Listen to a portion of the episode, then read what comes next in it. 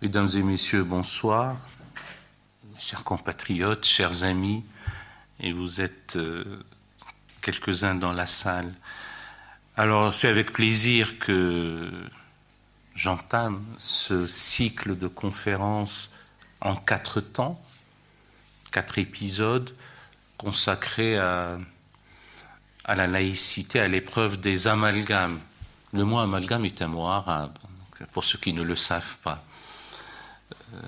Ça témoigne du substrat arabe de, de nos langues latines, et c'est un substrat conséquent.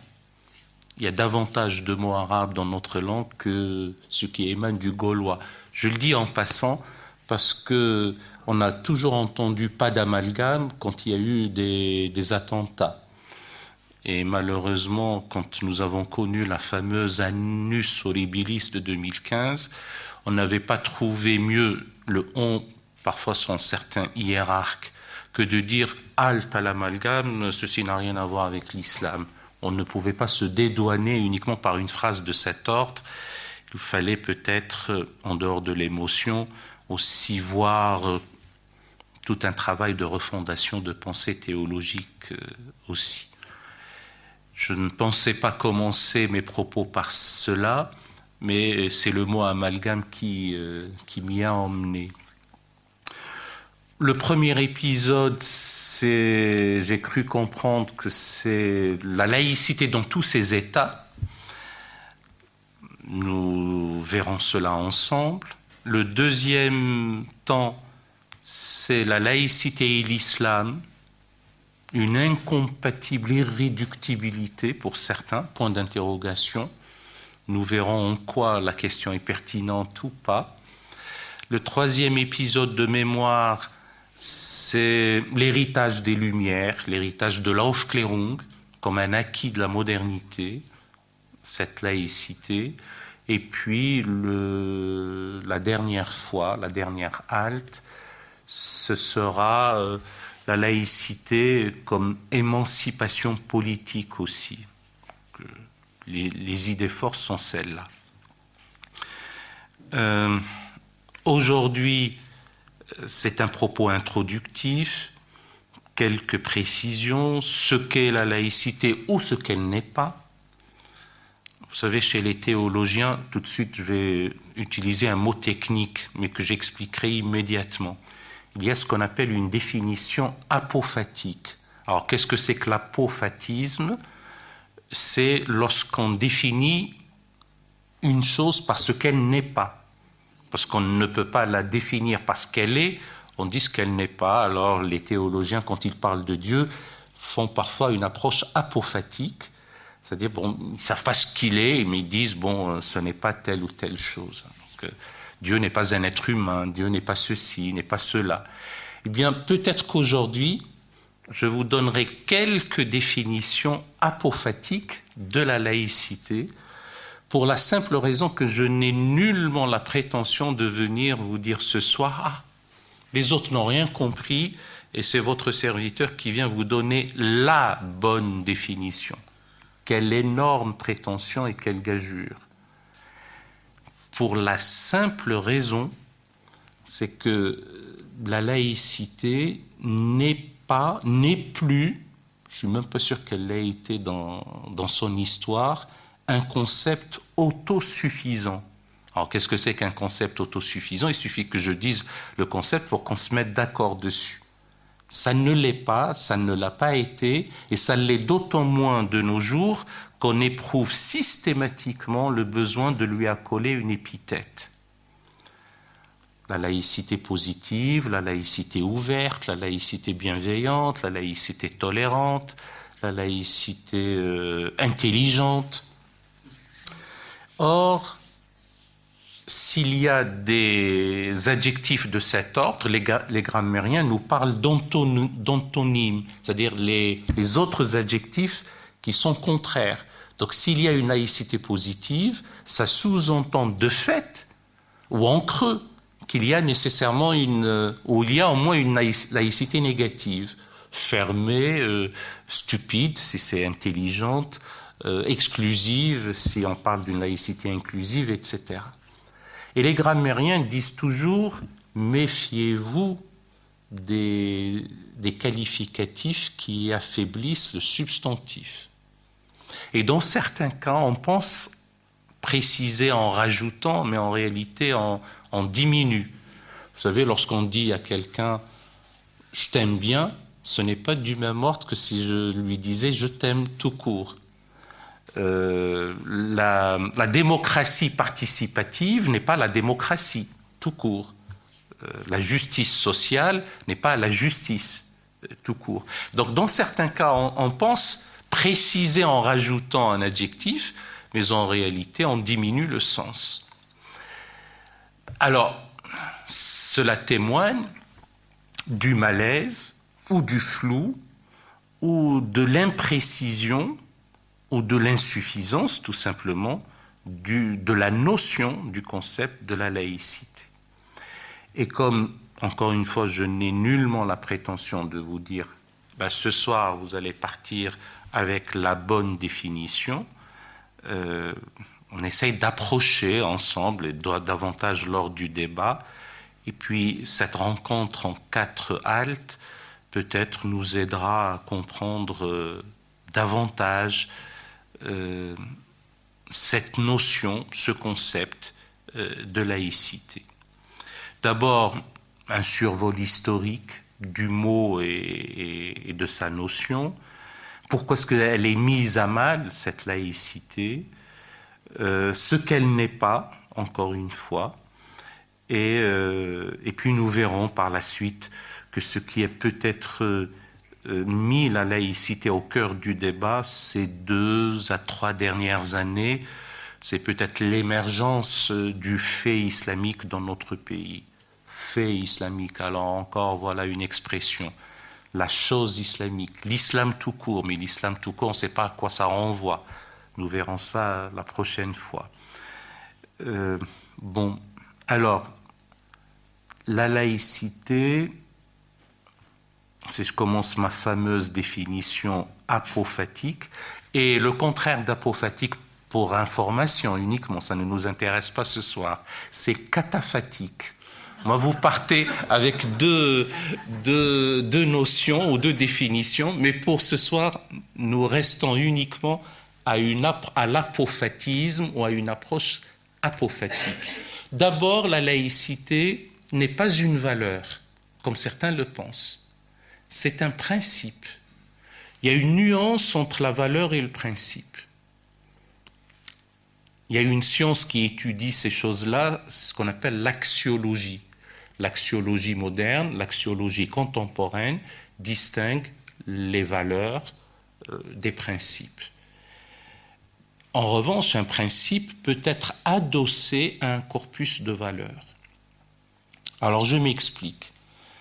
Euh, on a eu au moment de, l'hystérie, quoique le débat sur l'islam dans notre pays hystérise euh, toujours les, polémiques, et c'est pour ça que c'est bien d'avoir ces moments de, de dialogue serein sur des sujets tels que ceux-là, avec la distance critique nécessaire, la froideur d'esprit, le discernement, l'échange, parce qu'on n'est pas dans ces questions-là seul dépositaire euh, de la vérité. Tout de suite, je fais une digression euh, parce que j'aime à rappeler une double métaphore que j'emprunte à l'univers médical. Je distingue le chirurgien du médecin légiste. Alors, mutatis mutandis, on est dans la même situation lorsqu'il s'agit des sujets qu'on aborde avec, euh, dans le temps froid, le temps de l'histoire, et les sujets qu'on aborde dans l'actualité brûlante. Mutatis mutandis, on est dans la même situation. Le médecin légiste est celui qui, euh, par vocation, par profession, autopsie le plus souvent, il ne fait pas que ça, mais le plus souvent autopsie des dépouilles mortelles, des cadavres froids, pour comprendre les raisons du décès. L'historien fait à peu près la même chose. Pas tout à fait la même chose, mais à peu près. encore que l'histoire n'est pas euh, dans des séquences euh, linéaires. Parfois elles sont nombrilistes, l'histoire est mielleuse ou fielleuse selon celui qui la raconte. L'histoire a besoin d'être appréhendée dans une vision panoptique, globale. Euh, il vaut mieux que l'histoire soit une anthropologie du passé avec un regard critique sur les systèmes de pensées et de culture, mais aussi comme une archéologie du temps présent. Et, euh, et le chirurgien, lui, opère in vivo. Et il a à cœur de sauver son malade. Il ne s'embarrasse pas d'autres considérations au moment où il est en train de l'opérer que de sauver le patient. Pareil, euh, mutatis mutandis, on est dans la même situation quand il s'agit de la nation ou de notre société ou des valeurs auxquelles nous croyons, celles de la République notamment. Et euh, nous n'allons pas nous embarrasser d'autres considérations que, si je puis dire, de sauver le modèle le nôtre.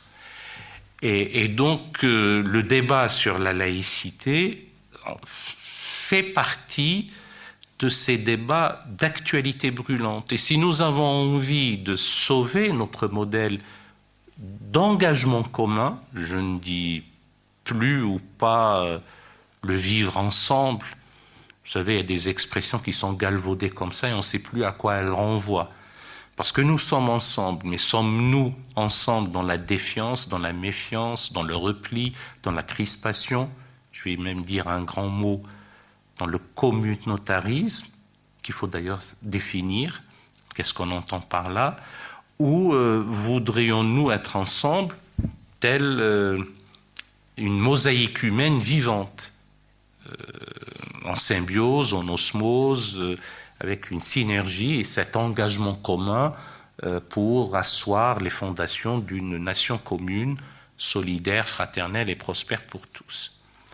Donc je reviens encore une fois à l'importance de ces débats et euh, saisir, cerner, comprendre cette notion de laïcité, ça en fait partie. Donc première définition de ce que c'est, ce que n'est pas la laïcité, c'est que ce n'est pas une valeur, c'est un principe. Et nous avons entendu quelques relayeurs d'opinion, quelques hommes politiques, hommes pour cette fois, je ne l'ai pas entendu dans la bouche d'une femme, euh, dire Ah, mais il faudrait qu'on rajoute au triptyque républicain ou à la devise républicaine, la, la triade liberté, égalité, fraternité, laïcité. Euh, oui, sauf que les trois premières sont des valeurs et la quatrième est un principe. Je veux bien qu'on mette les quatre ensemble, mais on n'est pas dans le même registre, stricto sensu, du point de vue de la rigueur intellectuelle. Alors j'ai dit qu'un principe peut être adossé à un corpus de valeurs. Il peut en être même l'émanation. Et dans le cas de la laïcité, ça peut être l'émanation de ce triptyque républicain, mais la condition de son efficacité, de son effectivité, j'ai envie de dire, de ce corpus de valeurs au pluriel. Là, nous en avons trois principales, mais il peut en avoir d'autres, la solidarité aussi, euh, l'entraide. Il y a encore un mot qui commence à sévir, c'est la bienveillance. Donc euh, je ne dédaigne pas la bienveillance, bien entendu, mais à un moment donné, il faut se méfier de ces mots qui surgissent qui euh, sévissent un moment et puis ils partent, ils sont remplacés par d'autres, etc. Euh, donc ça, c'est une première euh, définition. La deuxième définition, la laïcité n'est pas la philosophie de l'État. Je ne donne pas de nom ce soir, en tout cas, mais j'entends les uns et les autres, certains spécialistes, avec cette idée que le spécialiste est celui qui sait presque tout sur presque rien, par définition sinon il ne serait pas un spécialiste, qui nous disent Ah, mais vous savez, la laïcité est, la philosophie de l'État. Si la laïcité devient une philosophie, c'est qu'elle acquiert une épaisseur idéologique, doctrinale, par définition, auquel cas elle rivalise avec les doctrines en place. Or, ce n'est pas son rôle, ce n'est pas sa vocation. La laïcité permet, de par ce principe juridique, à aux différentes doctrines, et a fortiori les pensées religieuses ou les cultes, de pouvoir cohabiter, exister ensemble, etc. ça ne peut pas être une catégorie parmi les catégories. C'est un principe qui transcende les différentes catégories. Si j'utilise un terme philosophique, les catégories. Donc ce n'est pas une doctrine qui s'ajoute à d'autres, c'est un principe qui permet aux différentes doctrines de, se rencontrer, de débattre, de se confronter au sens, euh, au sens de la disputatio des auteurs latins et la disputatio des auteurs latins est héritière de la controverse, notamment de la maison de, la, maison de la sagesse à Bagdad. Je ne fais pas nécessairement des filiations, mais dans celle-là, j'en fais une. La controverse de la maison de la sagesse de Bagdad donnera naissance à la disputatio, pluriel disputationes, qui donneront euh, naissance plus tard à la soutenance de thèse de doctorat. Euh, voilà, pour ceux qui s'intéressent à la confrontation des idées dans un cadre académique, universitaire ou froid, en tout cas. Euh, autre définition, cette fois-ci elle n'est pas apophatique, c'est un principe juridique sans épaisseur idéologique, sans densité doctrinale, que je peux résumer par cette phrase euh, un peu alambiquée que je dis euh, comme ça rapidement. S'il faut que je la répète, je la répéterai. C'est la loi qui garantit le libre exercice de la foi aussi longtemps que la foi ne prétend pas dicter la loi, et le primat reste toujours à la loi par rapport à la foi. Ça me paraît aussi de la plus haute importance de souligner, euh, disons, cette corrélation ou euh, ce face-à-face entre la loi et la foi. C'est un principe juridique qui garantit euh, la liberté. Donc la laïcité est avant tout, essentiellement, un principe de liberté. De croire, de ne pas croire, le plus souvent on s'arrête là eh bien, votre serviteur ajoute systématiquement et de pouvoir changer de croyance. Parce que vous trouverez des, gens qui vous disent Ah, mais moi je suis pour la liberté, pour la liberté de culte, pour la liberté de religion, pour la liberté de, de conscience, pour la liberté de croyance. Mais une fois qu'on a opté pour un système de croyance, ça y est, on ne le quitte plus. C'est l'apostasie. Criminaliser l'apostasie de nos jours, est un crime en soi. On ne peut pas entrer par effraction dans la conscience euh, des êtres humains. C'est même le respect absolu et scrupuleux de la dignité humaine. Respect de l'intégrité physique, bien entendu, mais aussi le respect de, l'intégrité morale, de la conscience. On n'y entre pas par effraction. Et la, laïcité le permet. On verra comment tout cela a évolué dans l'histoire, etc. Euh, donc, dans mes deux définitions apophatiques, ce n'est pas une valeur, ce n'est pas une philosophie, une philosophie de l'État. Et dans les définitions cataphatiques, si je puis dire, ou positives ou directes, c'est un principe juridique euh, qui assoit euh, la liberté, notamment la liberté de conscience, la liberté de culte. C'est la foi qui garantit le libre exercice de la foi aussi longtemps que la foi ne prétend pas dicter la loi, et c'est toujours la loi qui prime la foi. Alors, pourquoi est-ce que la laïcité est dans tous ces états? Parce qu'elle n'avait pas joui très tôt de, de compréhension d'abord d'ordre sémantique. Et même au niveau des traductions, le fait de la rendre dans d'autres langues véhiculaires, d'autres pensées, euh, il y a aussi une difficulté de la reprendre telle qu'elle, du fait de ne pas avoir une stricte synonymie de laïcité dans d'autres langues. Alors les historiens euh, des idées disent que on a rencontré d'abord, pas le mot, je parle des idées d'abord, l'équivalent des idées de la laïcité, comme ça un peu à travers l'histoire. Il ne faut surtout pas commettre ce qu'on appelle des, des parachronismes. Le parachronisme par rapport à l'anachronisme est, subtil et on n'arrive pas à le cerner. L'anachronisme est simple. Je dis souvent que si je viens vous raconter que Bonaparte a roulé en Mercedes classe S, vous souriez parce que vous êtes courtois et puis vous dites ce, bonhomme euh, divague. En revanche, lorsque mu par des idées d'avancée des droits de l'homme, euh, des idées modernes, et puis je reprends une époque de l'histoire et je n'arrive pas à me projeter de l'état d'avancée des idées de cette époque-là, je commets un parachronisme. Le meilleur exemple qu'on pourra évoquer euh, maintenant ou la prochaine fois lorsqu'on parlera euh, des difficultés avec la tradition religieuse islamique, c'est la notion de dimitude, la dimma qui, de ce point de vue, du, point de vue de nos avancées démocratiques, est un statut infériorisant, inacceptable. Ça fait des sujets, notamment juifs et chrétiens en contexte islamique, comme des êtres infrahumains ou ce qu'on pourrait appeler des citoyens de seconde zone, sachant que le mot citoyen est déjà en soi problématique et puis qu'il était euh, d'ordre confessionnel. En revanche, si on ramène les choses à l'époque, on peut trouver que c'était ce à quoi l'état d'évolution des esprits pouvait aboutir. Voilà un exemple de parachronisme qu'il ne faut pas commettre.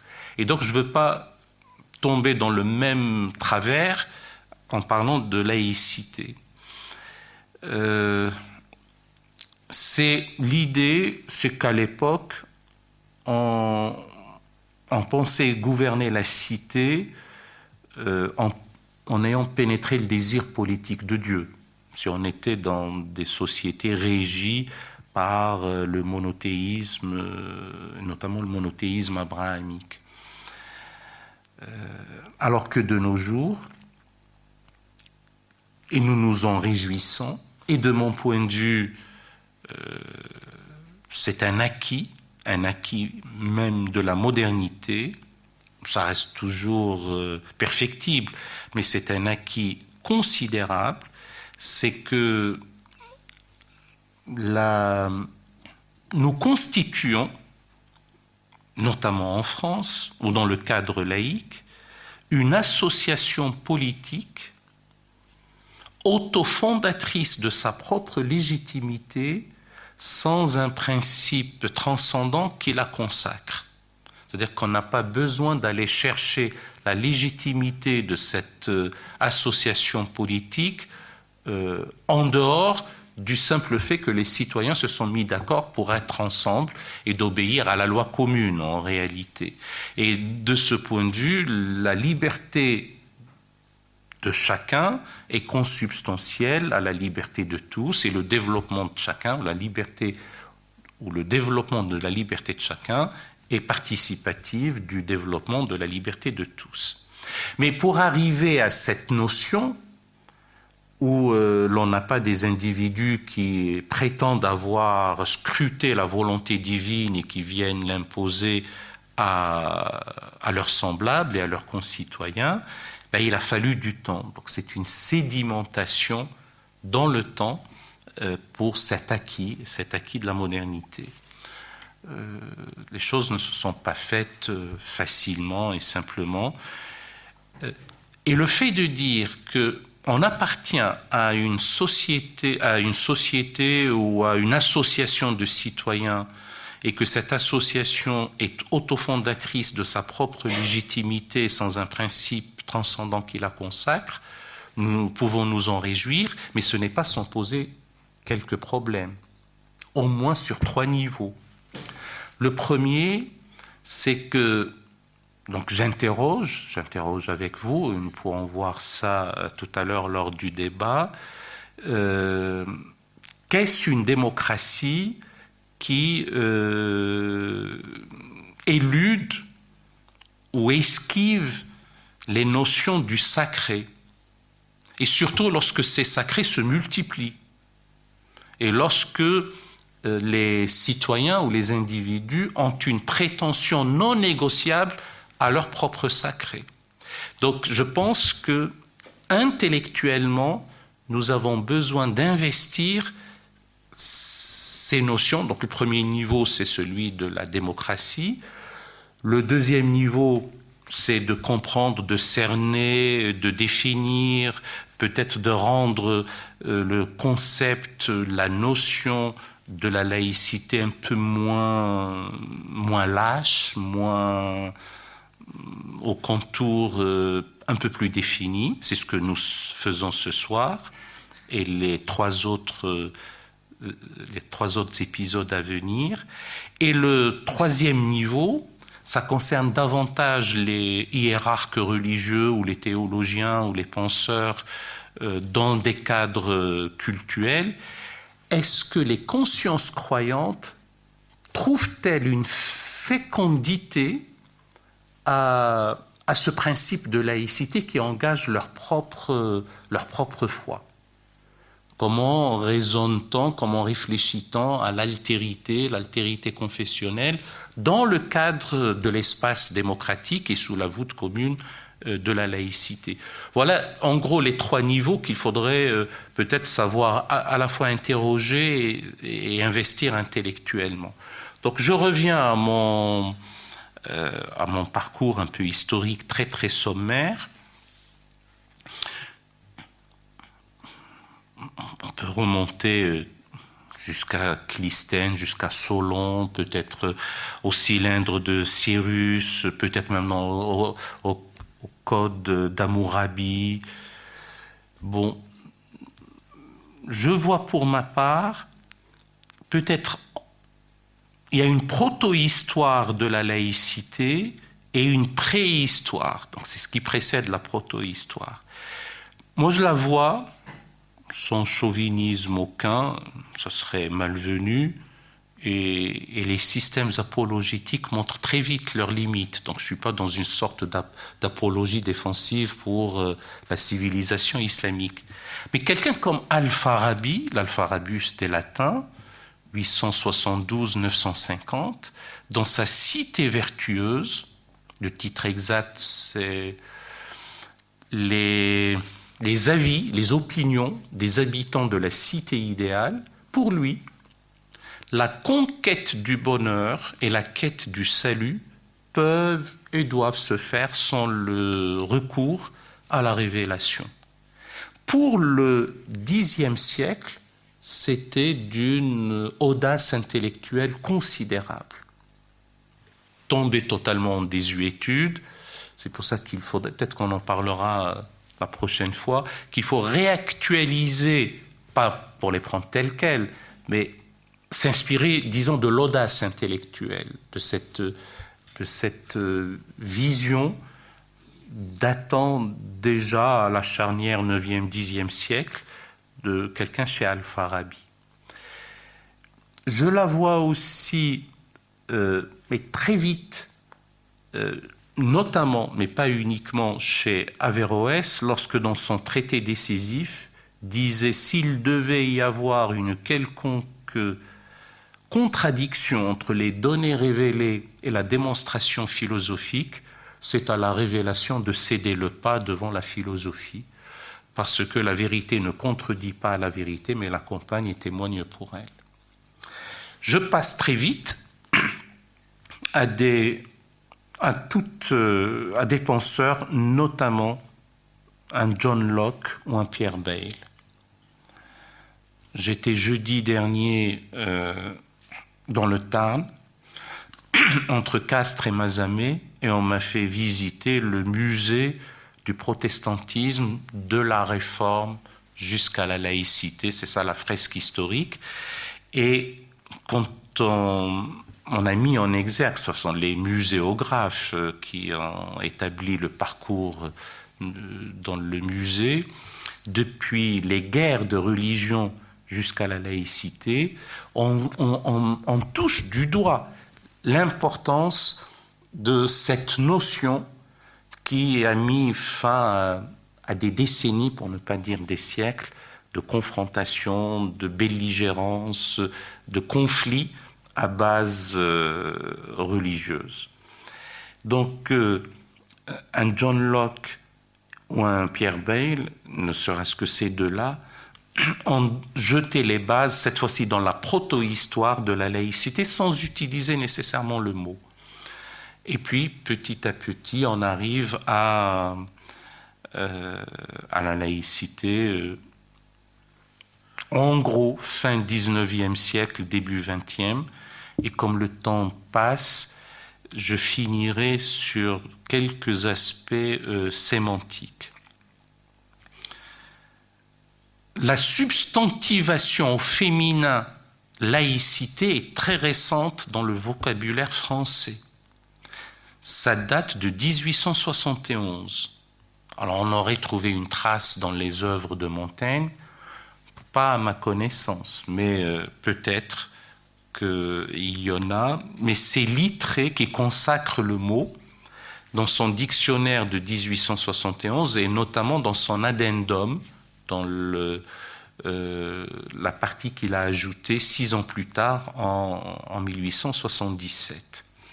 Alors, il a euh, composé ou construit euh, ce substantif laïcité sur le grec tardif laïkos qui lui-même s'enracine ou s'origine dans le grec ancien laos, qui est une des trois dénominations euh, du peuple. Vous avez ethnos, démos et laos. Le démos, c'est la population dans la cité, dans la police, avec S. Donc ce sont plutôt pour des considérations politiques, quand on parle de, du démos, ou de la police dont étaient exclus les femmes, les esclaves et les métèques. Je ne parle même pas du Barbaros, donc, euh, ou du Xénos, c'est encore pire, l'étranger. Je ne parle même pas de celui qui euh, ne parlait pas bien le grec. C'est pour dire que même euh, la démocratie est perfectible et c'est toujours un point à l'horizon. L'ethnos, ce sont les caractéristiques plutôt culturelles, voire cultuelles du peuple.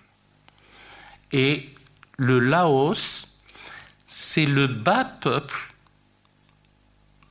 comme une masse non définie par rapport au cléricoi, par rapport aux au, clercs, à ceux qui sont instruits, à ceux qui dirigent justement euh, euh, le peuple. Et, euh, on voit l'adjectif laïque, pas le substantif, dans une des dans un écrit du pape Clément Ier vers 96. Donc on est à la fin du premier siècle de notre ère, hein, de l'ère commune. Et donc cette euh, construction de laïcité comme substantif sur le grec tardif laïkos, en renvoyant au peuple, n'est pas sans induire une, double, une double aporie, une double contradiction, un double paradoxe. Et je dis tout de suite que ce n'est pas l'étymologie des mots qui est importante euh, en réalité, c'est le sens euh, euh, acquis. Et c'est l'usage qui consacre en réalité les définitions. Mais je ne m'empêche pas, peut-être par facétie, aux coquetteries intellectuelles, de souligner deux apories ou deux paradoxes. la première aporie, c'est qu'étonnamment, on a érigé au rang de clé de voûte de nos institutions et qui maintient en équilibre, et heureusement, l'ensemble des, euh, des doctrines, ai-je dit tout à l'heure, et même des traditions religieuses et de leurs pensées, la pratique des cultes et tout ce qu'on veut, on a érigé comme clé de voûte de nos institutions quelque chose qui appartient à l'univers théologique d'une tradition religieuse. C'est curieux. Vous savez, selon le jus canonicum, donc selon le droit canon, on a deux états fondamentaux. On a l'état clérical et l'état laïque. Et être laïque, c'est être baptisé, faire partie du peuple de Dieu, être croyant, bien entendu, euh, être chrétien.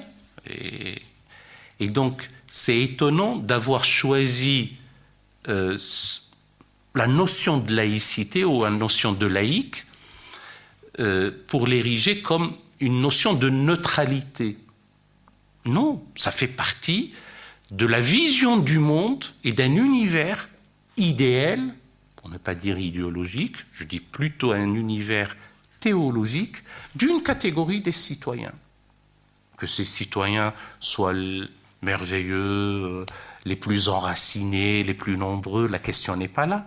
Mais ça montre qu'à l'époque, au moment où il y avait de, sérieux affrontements entre les anticléricaux, enfin la fameuse, les fameuses deux France, la France cléricale et la France anticléricale, peut-être dans leur sagesse, les pères de la laïcité n'ont pas voulu ou n'ont pas trouvé qu'est-ce qu'ils mettent un peu comme situation un peu intermédiaire. Euh, euh, vous savez, le laïc, toujours selon le droit canon, euh, n'est pas païen, n'est pas l'infidèle, n'est pas le sarrasin, n'est pas le bouddhiste ou l'hindouiste. Il est encore une fois chrétien faisant partie du peuple de Dieu. Et donc, on ne peut pas dire, euh, on va mettre l'athéisme comme le rejet de la religion. On ne peut pas dire l'irreligion à l'époque, on pensait, me semble-t-il. On ne va pas euh, ériger la, non-croyance comme doctrine. On va prendre ce qui ne sont pas clairs, disons, euh, dans la cléricature, histoire de dire qu'il faut euh, affranchir l'État de l'emprise de l'Église. Donc en gros, c'était le compromis à trouver.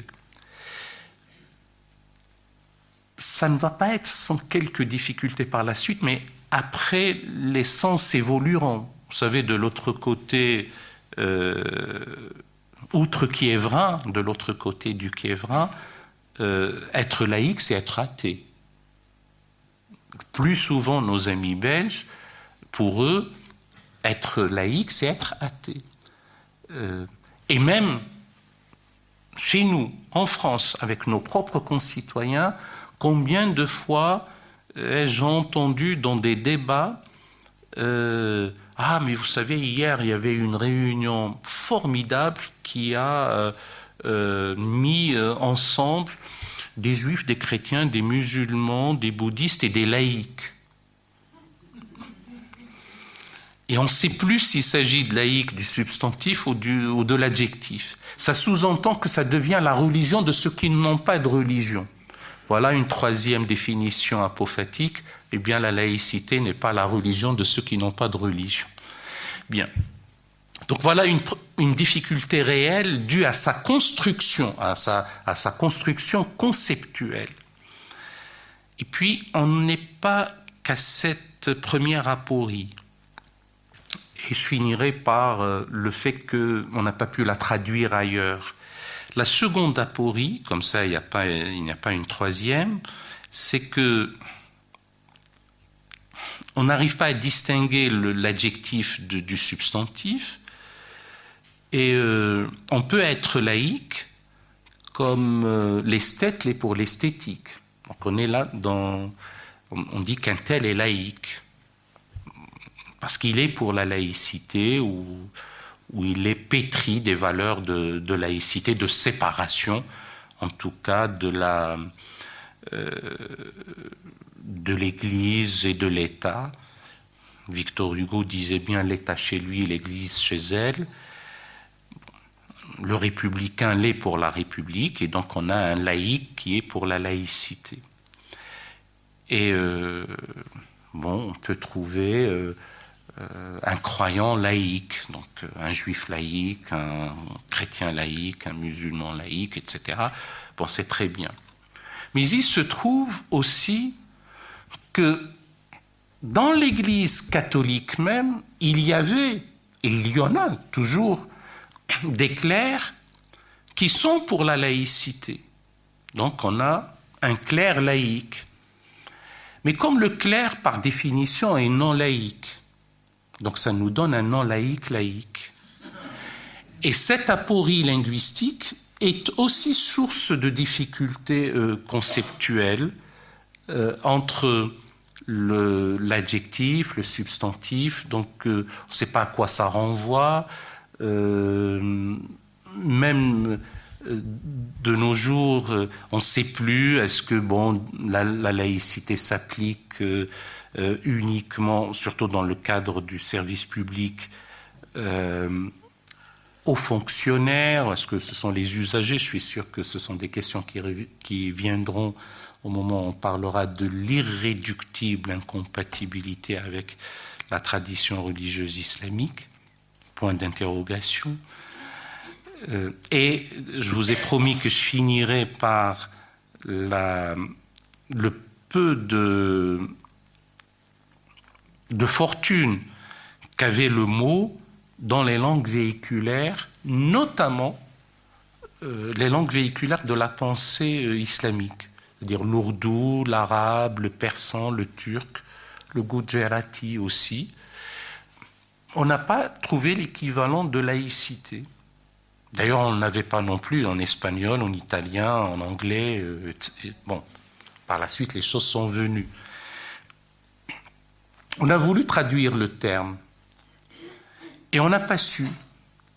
Donc on était obligé de créer, si on était en langue française uniquement, des barbarismes qui sont de deux ordres. Le premier, c'était c'était mondité, c'était même pas mondanité, c'était mondité, l'équivalent de mondité, ou parfois c'était en gros l'équivalent du scientisme.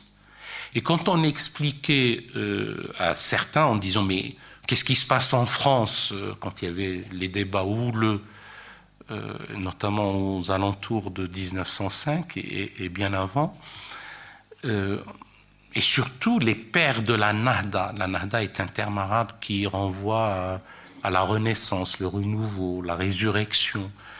et c'était souvent des chrétiens arabes qui étaient derrière la traduction du mot alors il disait, bon, ce sont des gouvernements qui ne se réfèrent pas, euh, euh, qui se réfèrent pas à Dieu, à la foi.